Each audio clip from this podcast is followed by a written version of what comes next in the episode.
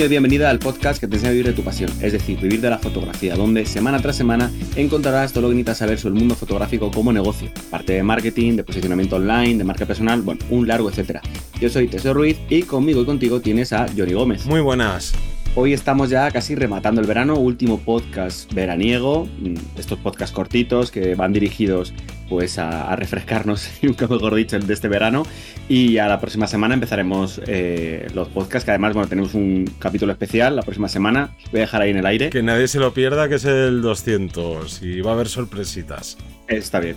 Y eh, en este caso, este podcast va a ir dirigido, o está dirigido, sobre todo a, trabajar la idea de el desnudo creativo, ya que lanzamos aquí la, la primicia este mes estamos estrenando un nuevo curso. Bueno, realmente son dos cursos de desnudo artístico eh, con elementos, con plásticos en este caso y con humo. Vais a poder ver las diferentes sesiones, cómo lo desarrollo de forma súper sencilla, práctica, dinámica. Vamos a tener la imagen en un lateral según vamos trabajando. Y bueno, como digo yo, la clave es quedarnos con esos conocimientos para luego intentar aplicarlos de forma exactamente igual en casa, luego a partir de ahí improvisar, jugar, pero bueno, ver cómo, cómo de un resultado, cómo podemos llegar a, ese resultado. Pero antes vamos a hacer el call to action, que yo ya me estoy adelantando, yo ni cuenta, ¿no? Bueno, esto ha sido parte del call to action y es que estos dos nuevos cursos eh, forman parte de los cursos que vamos lanzando mes a mes dentro de nuestra academia, que se la encuentras en vivirdelafotografía.es y una academia que funciona como si fuera un HBO, un Disney Plus, un Netflix o cualquiera de estas, eh, ¿no? Plataformas tan conocidas y tan usadas y en la que básicamente por 10 euros al mes tienes acceso no solo a este curso sino a los cursos pasados que ya superamos la cuarentena no que ya superamos los 40 más de 40 cursos eh, y todos estos cursos hay eh, una parte de una gran parte de marketing otra de técnica fotográfica de cómo crear tu página web de edición vamos todo lo que necesitas para pues como dice este podcast vivir de la fotografía y nos vamos a, hacer, a centrar en el tema de, este podcast, que es los trucos para realizar fotografía de desnudo. Como digo, va un poco a colación de, estos dos cursos que, hemos eh, realizado y hemos subido a nuestra plataforma. Bueno, pues dentro de esos consejos vamos a empezar por el que parece más sencillo, pero que a todos los que y a todas las que están iniciándose les da eh, pues cierta vergüenza, ¿no? Que sería el trabajar visualizando al modelo sin un tipo de pudor que esto requiere también una progresión. Hay gente que a lo mejor mm, pues, no está acostumbrada a ver una persona desnuda delante o no está acostumbrada a, pues, a ciertos cánones eh, respecto al modelo, ya sea femenino masculino, aquí nos, daría igual. La clave es tanto que nosotros no tengamos ese pudor, esa vergüenza. Yo siempre me acuerdo de los, de los eh, workshops que hago, por ejemplo, de desnudo en la escuela, que, que vienen alumnos y alguno parece que, no puede minimizar el modelo, ¿no? Porque, le resulta violento, ¿no? Inclusive, y es como, a ver, vamos poco a poco, este modelo, esta persona está aquí, quiere trabajar el desnudo, está cómoda con ello, eh, no pasa nada por mirar al modelo y a partir de ahí decir, vale, pues mira, vamos a jugar con esta figura, vas a levantar aquí el brazo, vamos a tal, o a lo mejor el propio modelo se va desarrollando en la escena, entonces esto, eh, vamos a intentar quitarnos ese pudor y también por la parte del modelo, ¿no? Si es un modelo primerizo, bueno, pues poco a poco vamos con estos trucos que vamos a seguir viendo, eh, dándole esa confianza para, para, como digo, que no haya esa vergüenza. Claro, y ya que hablamos de ese posible pudor que tengas en, en tus primeras sesiones y cómo trabajarlo un poco, también vamos a fijarnos en la parte de el modelo que tenemos delante. Y es que hay que intentar que esa persona ya sea pues yo que sé su primera sesión o, o sea más bien novatillo aun, no tanto esa parte como alguien que se dedique plenamente a ello hay que intentar en cualquier caso que esté lo más cómodo posible. Ya sea oye pues si estás en el estudio y estás en invierno pues antes de que venga la persona enciende la calefacción o no, si es verano, eh, pon aire acondicionado, unos ventiladores, lo que sea, para que esté cómodo, pero no solo en la parte, digamos, como física, sino también mucha gente se trae a lo mejor su propia bata, pero no estaría de más, bueno, no es que no esté de más, sino es obligatorio que tengas pues una bata, algo con lo que se puedan tapar para esos impas que hay en la sesión de, oye, pues vamos a descansar un ratito y que no sea de, bueno, tú estás totalmente vestido y yo aquí sigo desnudo y claro, no, pues se pueden generar ciertos, ciertas situaciones que tampoco tienen por qué ser las más incómodas, pero repito, cuanto más cómodo esté la persona a la que vas a fotografiar con poca ropa o desnudo integral, siempre es, vamos, parte fundamental tanto de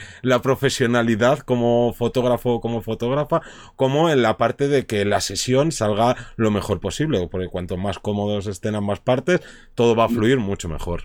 Y de hecho, yo aquí añadiría, a mí me pasa en ocasiones, sobre todo, por ejemplo, cuando trabajo con nieve en desnudo, eh, yo ahí sí que me quito el abrigo, me quedo en camiseta, o incluso si acaso me quito hasta la camiseta, el resto no, pero para, para ver si yo empiezo a tener frío, porque a veces nos encabezonamos, vamos a probar esta postura, vamos a probar tal, y el modelo a lo mejor pues está, no te va a decir, oye, mira, que no puedo más, le da reparo tal, pero claro, si nosotros pasamos el frío que están pasando ellos o ellas, ostras, ya la cosa cambia y dices, espérate, espérate, tápate porque yo ya tengo frío, yo ya estoy helado, pues imagínate, te pongo en un caso más extremo, ¿no? Entonces, tener esa, esa empatía para, para, pues, con el modelo.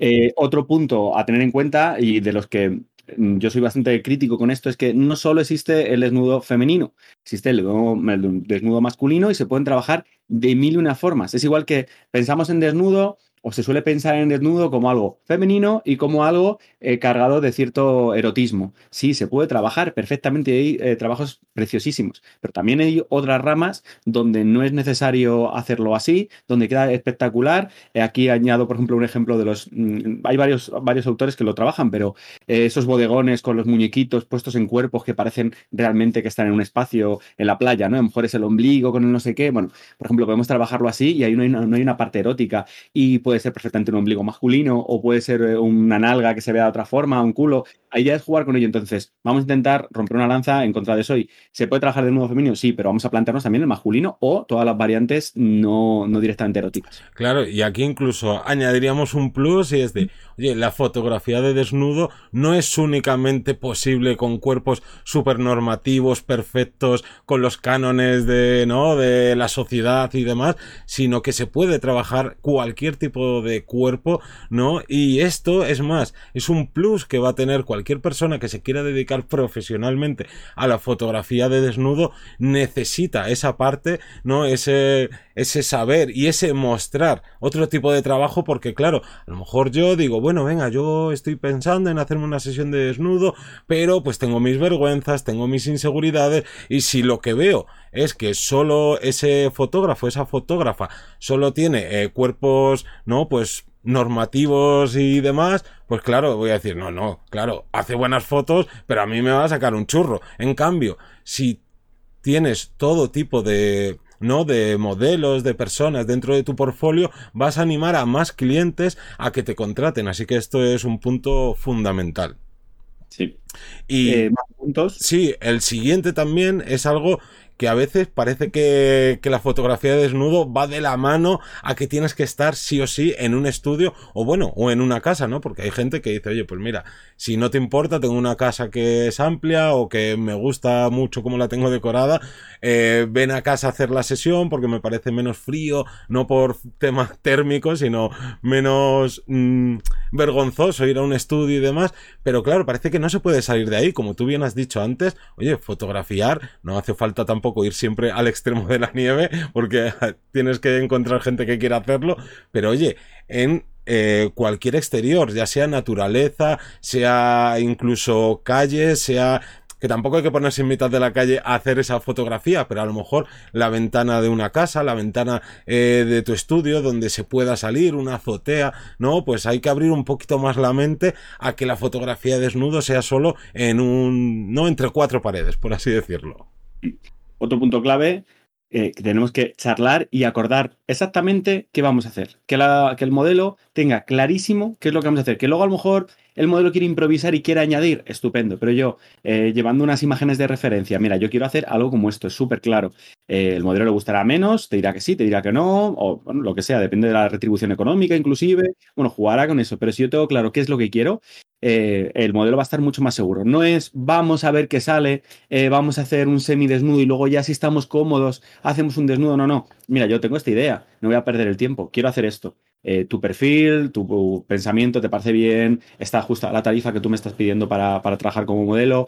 No, nos ajustamos todo eso y a partir de ahí somos claros y directos. No dejemos nada a, bueno, luego ya veremos porque ahí cuando se pueden dar, em, pues eso, malentendidos y, y, bueno, acabar al final realizando un trabajo que ni por una parte ni por otra nos termina gustando. No, y que al final muchas veces pues estás ahí y a lo mejor la otra persona te dice que sí, pero no termina de encontrarse a gusto porque no se imaginaba que le ibas a, ¿no? A esa idea que ha surgido así de la nada, así que hay que intentar evitar el, ¿no? El improvisar, no como técnica fotográfica, sino pues improvisar ideas que no se han eh, preconcebido en las charlas previas antes de, que te contrataran o de que tú quisieras pues mm, ampliar tu portfolio o lo que sea. Mm. Pero también tenemos eh, otro punto que sería el de, oye, cuando trabajes con gente, digamos, amateur, gente que a lo mejor nunca ha hecho una sesión de desnudo o incluso que veas que puede tener vergüenza, sobre todo a lo mejor al principio de la sesión, intenta utilizar focales largas, que aunque luego en tu idea o en el planning que tienes tu mental o incluso de lo que habéis hablado, quieres utilizar otro tipo de focales, pero ese, ese extra de distancia que te permite el utilizar una, una distancia focal larga, pues hace que la otra persona, digamos, que no se sienta tan invadida, ¿no? De, hoy va, que se está acercando mucho esta persona aquí con la cámara y me está dando vergüencita. Entonces, cuanto menos vergüenza, y volvemos a lo mismo, cuanto más cómoda esté la otra persona, esto va a ser un plus. Pero ojo, esto no quiere decir, no, no, para hacer fotografía de desnudo hay que utilizar focales largas. No, también depende del el entorno. Si tú lo que quieres es, pues, mm, no utilizar el entorno como parte de la composición de la fotografía, si tú quieres, como por ejemplo en el caso del curso, de utilizar unos plásticos y que sean vaporosos y demás, pues claro, no puedes utilizar a lo mejor una focal larga, a no ser que estés en un estudio que tenga un tiro de 50 metros y te puedas alejar, vamos, eh, a dos manzanas. Entonces, hay que saber jugar con qué lente estás utilizando, para qué la estás utilizando y eh, pues hacer ahí un ten con ten de que la otra persona esté cómoda y se consiga lo acordado en, en la charla previa.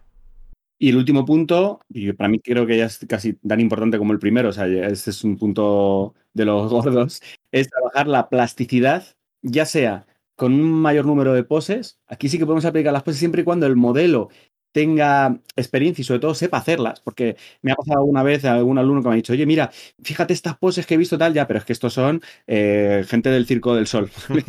o son, claro, eh, son unos cuerpos que, que, están muy trabajados y para, con flexibilidades, con tal, o a lo mejor son muy plásticos, transmiten mucho. Y yo a lo mejor tengo un modelo, pues que puede ser un chico, una chica, que a lo mejor a nivel físico, eh, pues tiene unos músculos así, asá, y no, no da pego, o sea, no, no da pie a trabajar eso. Entonces, Sí que podemos trabajar la plasticidad, quiere decirse lo que nos cuente el modelo a partir de unas figuras, siempre y cuando sepamos que el modelo más o menos se puede defender con ellas, o si sabemos que el modelo no se puede defender a nivel físico, eh, ¿vale? Pues vamos a trabajarlo de otra forma. Pero tenemos que seguir trabajando la parte plástica, no es pongo ahí una persona y la saco desnuda y ya está. Vamos a contarle, por ejemplo, con el sentimiento del modelo. Le decimos al modelo, vale, eh, siente rabia, siente alegría, siente fuego, siente tal, siente una cosa, ¿cómo lo transmitirías con el cuerpo? Habrá gente que, que estire los brazos, que se lleve las manos a la cara, otros que le harán una figura enrevesada. Bueno, pues ahí cada uno, cada modelo tiene su impronta y su forma de contarnos cómo tiene ese sentimiento y al final transmitir esa plasticidad, repito, esa forma de querer contar algo con el cuerpo. Ese sería otro punto clave. Y, para ultimar este, a la hora de, buscar ¿no? Eh, las poses, pues claro, todo esto de a día de hoy con Internet que tenemos acceso a cientos, bueno, cientos, a millones de imágenes y entonces pues empiezas ahí a rebuscar un poco, vas viendo imágenes y eso es muy bueno, pero ojo, vayamos también a, a los grandes referentes en fotografía de retrato, porque muchas veces, y lo, veréis a día a día en, en Instagram, pues de que de repente alguien saca una fotografía, alguien pues digamos que tiene mucha, mucho alcance, mucha visibilidad y empiezan a hacerse eh, esa misma fotografía 40 veces, otros que la medio versionan, que la vuelven a copiar, qué tal, y aunque tenemos acceso a millones de fotografías, pero muchas veces terminas viendo de, vale, es que aquí estoy viendo 20, 30 poses, eh, dos estilos de fotografía de desnudo, pero mm, como que cuesta rebuscar y sacar más cosas, entonces aquí es muy bueno tanto utilizar internet, oye, como vamos a esos maravillosos eh, libros fotográficos de referentes, sean el que sea. Ojo, que aquí no hay que buscar solo a los clásicos ni a los que están de moda ahora. Hagamos ahí un mix para intentar que nuestra cultura visual y nuestro, ¿no? nuestra base de datos de poses sea la mayor, ¿no? tenga abarque lo mayor posible para poder realizar pues mejores trabajos. Yo creo que con estos puntos eh, damos ese empujoncito para la gente que se quiera lanzar a la fotografía de desnudo. Ya sabéis que en la academia vivirlafotografía.es tenéis estos dos cursos completos de tanto con plásticos, como implementarlo, que parece sencillo, pero tiene su miga y cómo darle vueltas a ello queda espectacular, como eh, el otro que tenemos con humo, o con humo de una forma más explícita o, menos, eh, o más implícita respecto al desnudo. Así que nada, ya solo queda dar las gracias a toda la gente que os suscribís a los cursos, los que nos escucháis en todos los podcatchers, nos dejáis valoraciones, comentarios, me gusta y todas estas cositas que se hacen por aquí. Un saludo y nos vemos como siempre el próximo lunes ya con un programa normal. Ya nos despedimos un poquito del verano. Un saludo. Hasta luego.